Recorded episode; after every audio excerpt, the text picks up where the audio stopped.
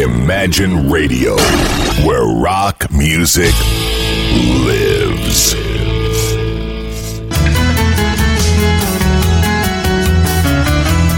У нас в студии гость появляется, как я обещала, это Борис Драгилев. Привет, ствую. Здравствуйте, меня зовут Борис Драгилев, э, я сказочник. Э, и актер, и надо заметить, что человек, который работает и в молодежном театре, несколько спектаклей, и свои собственные работы есть, и также с командой «Снега», с группой «Снега», с вокально-инструментальным ансамблем «Снега». В скором времени концерт, вот по этому поводу можно сразу что-то сказать. В каком скором времени? Просто завтра, 20 в 20 часов в Ирарте э, мы будем слушать «Снега», и я буду рассказывать сказки.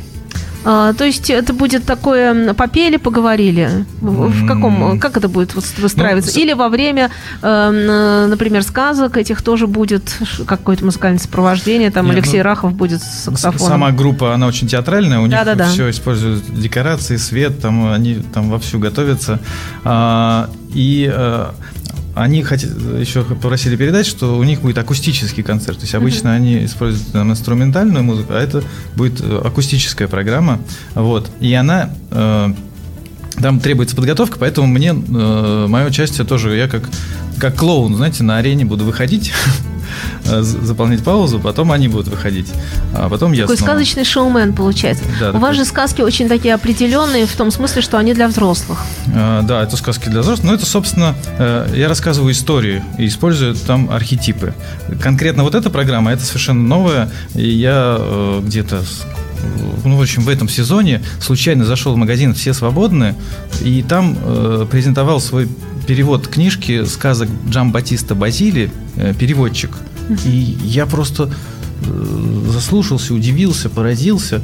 Ну, также начинается какое-то творчество. Думаешь, я в него влюбился, посмотрел эту книжку, перечитал, перелистал, узнал, что, оказывается, такое есть. Дело в том, что эту книжку не переводили 500 лет на русский язык, она не была переведена. То есть она существовала 500 лет, ее на все языки перевели, на русский просто не переводили, потому что, ну, думают, ну, зачем переводить? Ее адаптировали, Пушкин э, брал оттуда сюжеты, Аксаков, Аленький цветочек оттуда брал, э, Шарль Перо, э, братья Грим, все эти Золушки, спящие красавицы, это все оттуда. Он когда-то 500 лет собрал 500 лет назад собрал бродячие сюжеты и записал их в сказку сказок. Угу. Такую большую. Вот. Угу.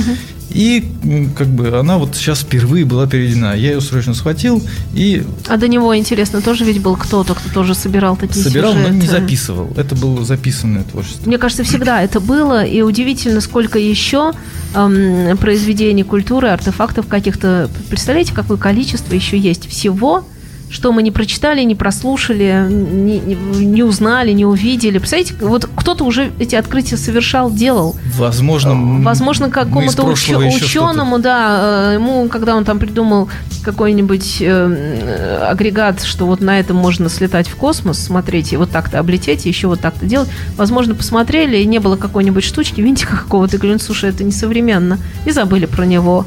А чертежик-то лежит.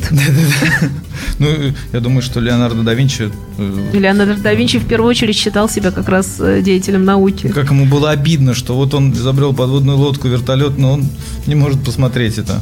Как Ну, потому что на все не хватит времени. И вот я эти сюжеты, э, я вдруг увидел в них современный сюжет. Дело в том, что когда их рассказывали и записывали, для них Э, ну вот какой-то там герцог, да, или принц, это был вот реальный человек. Да, да. И какая-то торговка, это вот это, то есть это. Ну, вот... мы знаем, э, я, как... поскольку тоже занимаюсь сказками, я знаю, что мы знаем все, что у Шарля Перо это у Шарля Перо это были выходы всегда в свет, и рассказывались. Там даже есть во взрослых, э, во всех этих сказках предисловие. Ну, знаете, да. конечно, что эта сказка «Красная шапочка» это о том, что молодые девушки не должны доверять мужчинам с зубами, которые вдруг встретились на пути. Надо продуманно и взвешенно относиться к ситуации. А сказка, по-моему, э, «Синяя борода» о том, что жена должна слушаться мужа, и вот если сказал не открывай ключиком, то и не открывай. Сиди, жди. Я знаю, что синяя борода, э, ну, одна, по одной из легенд, что э, это не борода, а тот момент, когда мужчина сбривает бороду, и у него здесь из-за того, что не загорело, она как бы щетина пробивается синяя, голубая. Может быть, из-за Он этого. единственный был, кто освоил э, бритье. Да-да-да, синяя борода – это просто бритая борода. Вот. И я эти сказки переложил на узнаваемые образы. Ну, то есть, вот который здесь сейчас, 90-е, вот то, что бандит там какой-нибудь, предприниматель, там, сосед И все по квартире. совпадает, и все так подходит. И все, ну, вот Как там и было. просто как будто э, вот Можно пример привести какой-нибудь? Э, Какой-нибудь пример? Да. Ну, э, вот э, у меня просто знакомая была соседка по А квартире. то есть вы еще и о знакомых рассказываете? Да, да, да, я так Они, рассказывал. они вот Она- как, извините, что перебиваю, но они как к Чехову потом к вам не приходят со словами, что, уважаемый Антон Павлович, мы сейчас вас убьем, потому что вы тут про всю нашу жизнь рассказали, а мы против и не хотим, чтобы про нас вот так было известно. Просто вот э, девушка, соседка, выше этажом, жила напротив. э, и она э, Слово «жила» меня смущает. э, в 90-е. А, в была 90 сейчас. понятно, да, все. Э, э, Просто денег-то не было, а вот мы любим девушки, а девушек, а девушки любят туфли. Вот. И она приходила в магазин и мерила, мерила их. Но там же дают только одну левую, и она приходит и меряет туфлю одну. А туфельку хочется, а денег нет. И поэтому она в одной левой и уходит. Ну, А потом приходит другой магазин, ищет там такой же, а там тоже левая. И она левую меряет. И у нее целая коллекция собралась левых туфелек просто. И нужно обожала было сказать, вы знаете, у меня болит, надо же придумать было что-то, надо было сказать, у меня очень болит левая нога, там что-нибудь, а вот у меня правая, можно я как-то вот... И все, и глядишь бы так пары бы составлялись. А потом получилось так, что у отца появилась мачеха, ну, для нее мачеха, новая жена, потому что не- невозможно же холостому. Это мы сейчас про Золушку рассказываем. Ну вот видите, вы уже узнаете. Да-да-да, и появилась мачеха. Вот, и она выкинула всю эту коллекцию чертовых туфелек. Как бы. Ну, э, вы приходите завтра, я вам расскажу до конца, там, чем закончилась история. И вы эти сказки э, как сочиняете? Можно я придумаю, а вы скажете, так ли Давай, это? давайте. Значит, вы сидите дома, там, где-нибудь там, я представляю почему-то, что можно так полуприлечь на кушетку, например. Ну, как-то так. э, В кресло сидеть. Ну, что-то такое. То есть вряд ли это компьютер, стол, человек такой безумный. А, э, и вот вы просто сидите и продумываете, как бы это могло быть. Ну, Вспоминаете какие-то истории жизни, они туда как-то Вы не совсем попадают. угадали. Ну, Я близко. мог- могу раскрыть секрет. Э, Нужен собеседник обязательно. Обязательно? Сказка всегда рассказывается кому-то. Поэтому у меня есть друг, актер Саша Ленин. Мы с ним, собственно, придумали этот спектакль. То, что я буду завтра рассказывать, это часть э, целого спектакля, который мы играем. У нас уже было две премьеры, но еще будет потом. Э, э, Так что это как бы отрывки из спектакля, считай. И мы с ним встречаемся, мы читаем какие-то интересные сказки и начинаем их друг другу рассказывать. И я говорю, ой, вот эта ситуация, вот интересно, я ему накидываю. Когда я рассказываю, он мне накидывает. Ну, как актеры репетируют. И мы э, как бы рисуем этот спектакль, как комиксы. Только мы рисуем это актерскими методами, э, разыгрываем как бы ситуацию. Э, Причем, э, если э, там присутствует публика, да, э, мы можем ее тоже задействовать в том смысле, что на какую-то роль э, посадить.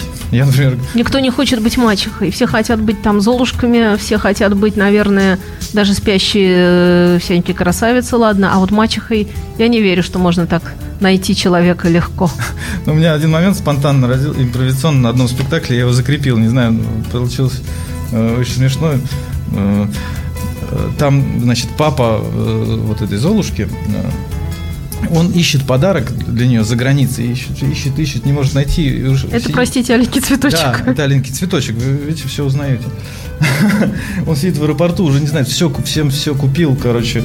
А, сидит и не знает, вот уже самолет вылетает, он говорит, и вдруг видит, сидит Гришковец, Евгений. Я подхожу э, к зрителю, говорю, Евгений, э, как забыл ваше отчество? Я очень люблю ва- ваше творчество. Скажите, пожалуйста, где купить вот то, что мне нужно? Э, так получается, что э, те герои, которые они совершенно легко переносятся сюда и, и нами узнаются.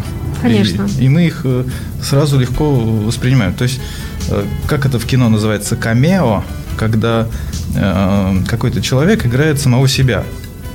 Да. То есть камео играл там Валерий Леонтьев, Пугачева. Кобзон. Очень много кто. И я ввел вот совершенно спонтанно вот такого камео. Ну, как бы Гришковец, да, который э, тоже сказочник, как, как и я, да, коллега. А, вот, но известный, да, такой человек. И вот он, я обращаюсь к одному из зрителей, как будто это он и есть. Как бы возникает такой интересный эффект. А в чем разница между сказочником и А, Я считаю, что Глешковец рассказчик, он не сказочник. Ну, он рассказывает историю, как бы Но он повествует. рассказывает по- историю, он повествует. немножко другое все. А, Там ну, в сказке присутствуют еще какие-то элементы фантазии, элементы выдумки и чего-то такого. Мне что- кажется, еще в сказке присутствуют те самые архетипы, о которых вы говорите, какие-то такие вещи уже ну, из поколения в поколение передаваемые, то есть народная мудрость. А Когда Гришковец, мне кажется, это не народная мудрость, это все-таки вот то, что он сам выдумал. Это может стать народной мудростью по прошествии времени. Я просто обожаю Гришковца. И не Я могу, тоже хорошо отношусь. Когда хоть что-то про него говорят, такое, что вот, ну, Гришковец, нет, это сам. А я не сказала, что что-то. Я сказала, что он рассказчик. Чем плохо слово Прекрасный рассказчик? ра- рассказчик. Он, он писатель. Он э, как бы писатель, который вышел рассказывать э, свои истории, как бы, а потом он их записывает Да-да-да. и издает. Как бы, вот. и, э, на, на самом деле все со слова начинается. Те же сказки Джамбатиста Базили, они начались с устного творчества. То есть люди пересказывали друг другу, они даже не задумывались, о чем эти сказки. Они просто их как бы собирали, собирали, и э, как, э, не знаю, галька обтачивается, так же и сказки э, разными рассказчиками обтачиваются, а потом они собираются. Это коллективное творчество. А чем близки песни? Ну вот, э, например, с группой «Снега» будет завтра концерт. Чем близки, близки песни сказкам? Потому что это фантазии, это как бы обращение тоже к нашим каким-то архетипам, которые у нас сидят. А, Ведь от чего вообще песня? Ну, как вот если так по, по духу, это плач.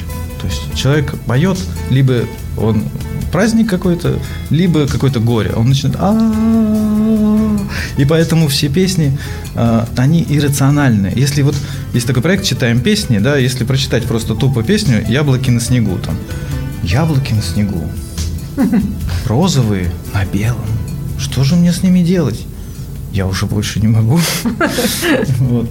Э, Выглядит странно. Но если человек поет яблоки на снегу, мы понимаем, что с ним что-то происходит. Он, ну, мы с ним начинаем переживать, потому что он Появляется магия Да. э, сам- самого Человек произ- плачет, человек плачет, и мы- мы не с можем- музыкой вместе. мы не можем. А если там тембр еще, то и вообще все хорошо. Да. И поэтому э, вот они поют сказки, можно сказать. Группа Снега поют сказки. И еще их показывают. Они же все там играют, они очень, машут, очень танцуют, такие девушки. э, устраивают там какой-то настоящие ша- шаманские пляски. Ну, мы просто давно знакомы, они же в, театре в нашем учились. Они э, однокурсники, вот как группа «Секрет» образовалась на курсе, по-моему, Кацмана того Да. же. Вот. э, А ребята, группа «Снега» образовалась, это однокурсники, они в одном театре пели, они как бы потом вот перешли просто не в театр, а вот такой свой Музы- театр сделали. музыкальную такую Муз- культуру. ну, я считаю, что это просто настоящий музыкальный театр, да, который вот в, таком форме, в такой форме существует. Итак, завтра надо приходить э, всем в Ирарту. Всем приходите в 8 начала. А, всем, всем приходить в 8. Вот Да-да-да. так можно, наверное, выразиться. А У нас э, в гостях Борис Драгилев, а теперь поговорим о работах э, в молодежке, в молодежном театре. Ну, Что- это моя альма-матер. Э, Вы знаете... Вы заканчивали, да, у Спивака, мы говорили? Да, я закончил спивака, и наш э, курсовой спектакль перешел э, в, в театр. В 98 году мы сыграли с премьеру, и до сих пор он играется два раза в месяц. Это И- очень редко бывает. и аншлаги.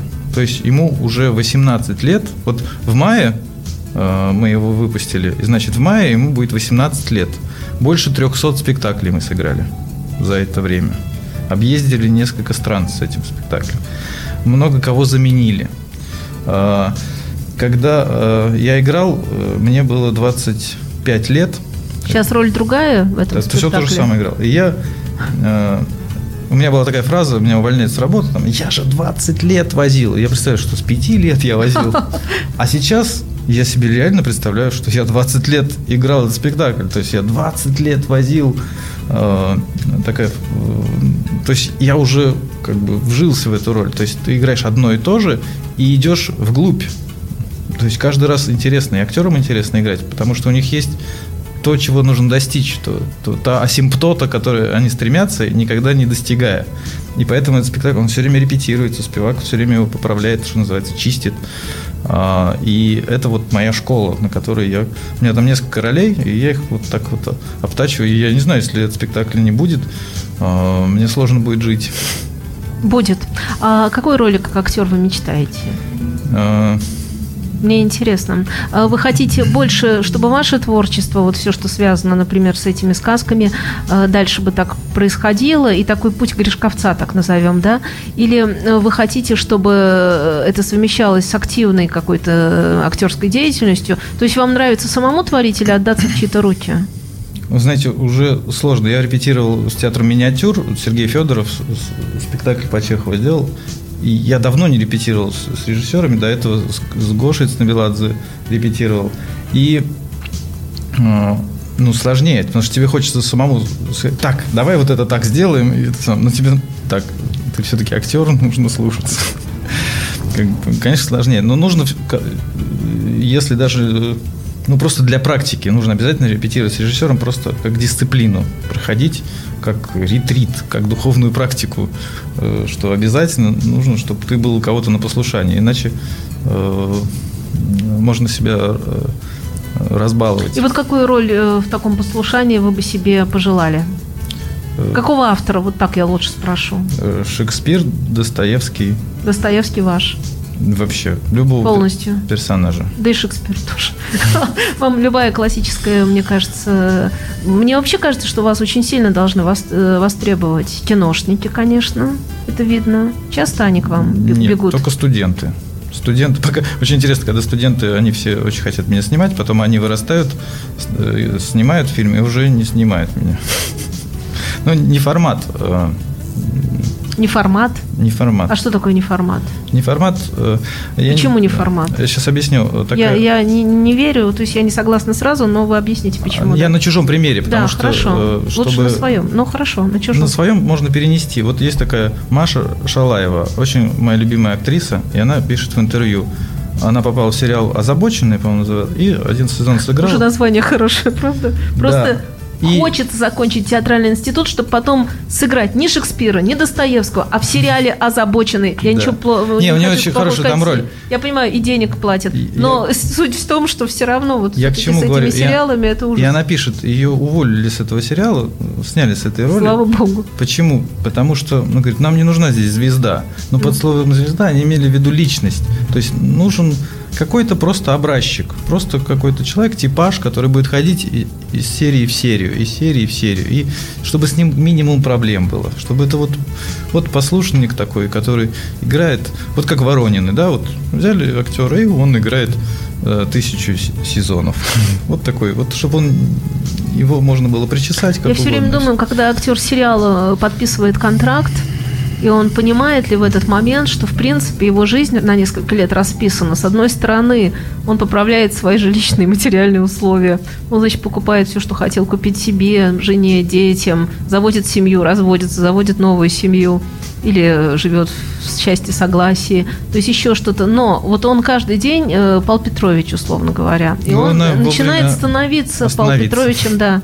И тут, если мне кажется, вовремя не остановиться, изменения психики будут не, не обязательно. Профессиональная что деформация. профессиональная деформация. Потому что если ты каждый день приходишь, как Павел Петрович, и у тебя тут, значит, пять человек, и ты их тоже всех уже знаешь, и они вроде как твоя семья по сериалу, ты уже начинаешь переносить, наверное, отсюда туда. Не знаю, я не знаю. Тут Но это вот- каждой профессии касается. А, Конечно. что, а учительница в школе, которая Нет, все время нет, говорит... Нет, я, я совершенно с вами Громко. сейчас опять не соглашусь. Почему? Потому что учительница в школе учит детей, актер играет. Далеко не все сериалы, к сожалению, могут заменить. Э, эм, актер же он заканчивает зачем? Чтобы играть, вообще-то, да? То есть, ну так, в театре, в кино он хочет играть разнообразные роли. Так вот, Павел Петрович это не разнообразные роли, это Павел Петрович, это одна роль. Все. Тогда мне Ну вот повезло поэтому, в творчестве. да. У меня больше 60 ролей, сбился со счета, после 50 уже не считаю. И все разные. То есть у меня нет ни одного сквозной, ни одной роли. Поэтому сериалах. глаза. Я все время разных людей играю. От, э, э, не знаю, каких-нибудь гомосексуалистов до олигархов. То есть бандитов. э, Но они все разные, если посмотреть. Как бы, если мне дают какую-то роль другого бандита, я ищу другого бандита. Ни ну и потом вы не вписались в какой-то сериал, как говорится, сознательно или случайно, э, на какую-то вот такую роль, как я сказала, вот когда ты уже берешь на себя этот типаж, забирай, и все, твоя жизнь уходит. Ты берешь вот эту жизнь, и ты теперь он. Так или иначе, ну то есть там есть, конечно, моменты э, ответвления, но по большому счету это так. Мне иногда, честно скажу, иногда бывает очень жалко наших актеров-ментов, да, так называемых, потому что мне кажется, что многие из них перерубили себе они талантливые люди. Они перерубили себе как бы не то чтобы карьеру, а реализацию и возможность э, такого А может та- быть, такого э, хорошего театрального. Может быть, ничего бы и не произошло. А может быть, они могли бы сыграть, не знаю, там в 12 ночи, например. Ну, окно возможностей все время закрывается, поэтому его надо использовать. Если тебе дается что-то, надо его использовать. Мне кажется, они все правильно сделали. Э, я не спорю. Да. Я, я говорю жаль, но я не говорю, что они должны были поступить иначе. Другого пути, похоже, и не можно, было. можно учиться у Безрукова, например. Вот он сыграл в бригаде очень яркий образ, который Кстати, сразу да. захотелось тянуть из него вот эту линию. И он приложил максимум усилий, чтобы сыграть и Есенина, и там и участкового, и кого угодно, лишь, лишь бы не похоже. Кстати, вот тоже, раз уж мы заговорили о Сергее Безруковом, я, я хочу сказать, что с моей точки зрения он замечательный актер. Да я просто в И, восхищении. э, и когда, э, ну вот все эти шутки по поводу, что он играет известных людей, а, наверное, вот в чем дело. Очень мало хо- хороших сценариев, очень мало предложений, и интересно тогда уж погрузиться исторически в какую-то личность и почитать, и прочувствовать. Я, думаю, вид- Безру- видела- Безруков лидер. Вот из всех актеров он лидер. Ну, есть еще э, лидеры, но сейчас э, он лидирует. Он опережает э, и Хабенского, там, из, из всех, кого мы знаем. И просто вылетели из головы фамилии. всякие, да, Ну, люди. Все, все, кого мы знаем, да. Вот он среди них сейчас, даже Козловского он опережает. По, потому что он сложнее делает Я видела его в задачи. спектакле. Э, Для меня всегда актер все-таки через спектакль понимается. Я видела его в Пушкине, и причем я видела в Пушкинских горах. Этот спектакль так случилось. Э, Он привозил. И вот я хочу сказать, что его роль была замечательно сделана. То есть я не скажу, там спектакль был еще такой сыроватый, и там, ну, у меня вопросы, например, были, но это уже другое. А вот он был хорош. То есть там вот все, что он хотел в образе передать, оно было. И поэтому, когда его ругают, вот я хочу защищать, и хорошо, что предоставилась такая возможность, потому что эфир обычно про другое, а тут можно и об этом было поговорить. Хороший Я актер. считаю, что вообще никого не ругаю, лучше просто умалчивать. Все, что тебе не нравится, просто не говорить об этом. И так, и так. Но соглашусь тоже, потому что лучше замечать какие-то плюсы в любых работах и в, в любых каких-то обстоятельствах. Так вот, плюсы тем, что завтра вы будете Да, завтра 20 в 20 часов в Ирарте мы с группой «Снега» делаем театрализованный музыкальный концерт э, с, с рассказыванием сказок. Приходите всем и получайте удовольствие. Э, Если есть еще какие-то ваши личные тоже концерты, спектакли, мероприятия, где найти там, не знаю, в Фейсбуке, в... вы человек интернетный, мы вне эфира пообщались, я поняла, что вы очень активно следите за интернет-пространством. Вконтакте вком сказочки. Э, И там э, я веду блог вот, сказочный и пощу все, что все свое творчество туда. vk.com сказочки или ВКонтакте Борис Драгилев. Но я туда добавляю только друзей, но можно просто подписаться, там следить. YouTube канал у меня есть, э, э, там все ссылки есть в, в- в сказочках. И что еще? Просто можно набрать в поисковой Всё. системе Борис Драгилев, Борис и все Драгилев. узнаете. А, есть еще Борис Драгилев музыкант, но он старше меня на, по-моему, 12 лет. Это другой Да, человек. это другой человек, тоже талантливый. Э, Ну, вот так совпало, что мы через бабушку двоюродную родственники. Спасибо большое, благодарю за участие в эфире, и я думаю, что до новых встреч, еще встретимся и поговорим об искусстве. 23-го в Москве, кто Так будет вот в Москве, 23-го в Москве я рассказываю те же самые сказки. Если кто из Москвы нас смотрит или слушает, я в Москве расскажу. Но я, правда, буду один. А, Может быть, ко мне присоединятся кто-то из актеров, если э, там получится. Вот э, в Гиперионе, магазин Гиперион, э, Борис Драгилев, городские сказки это называется. Приходите, получайте удовольствие. Imagine Radio, where rock music lives.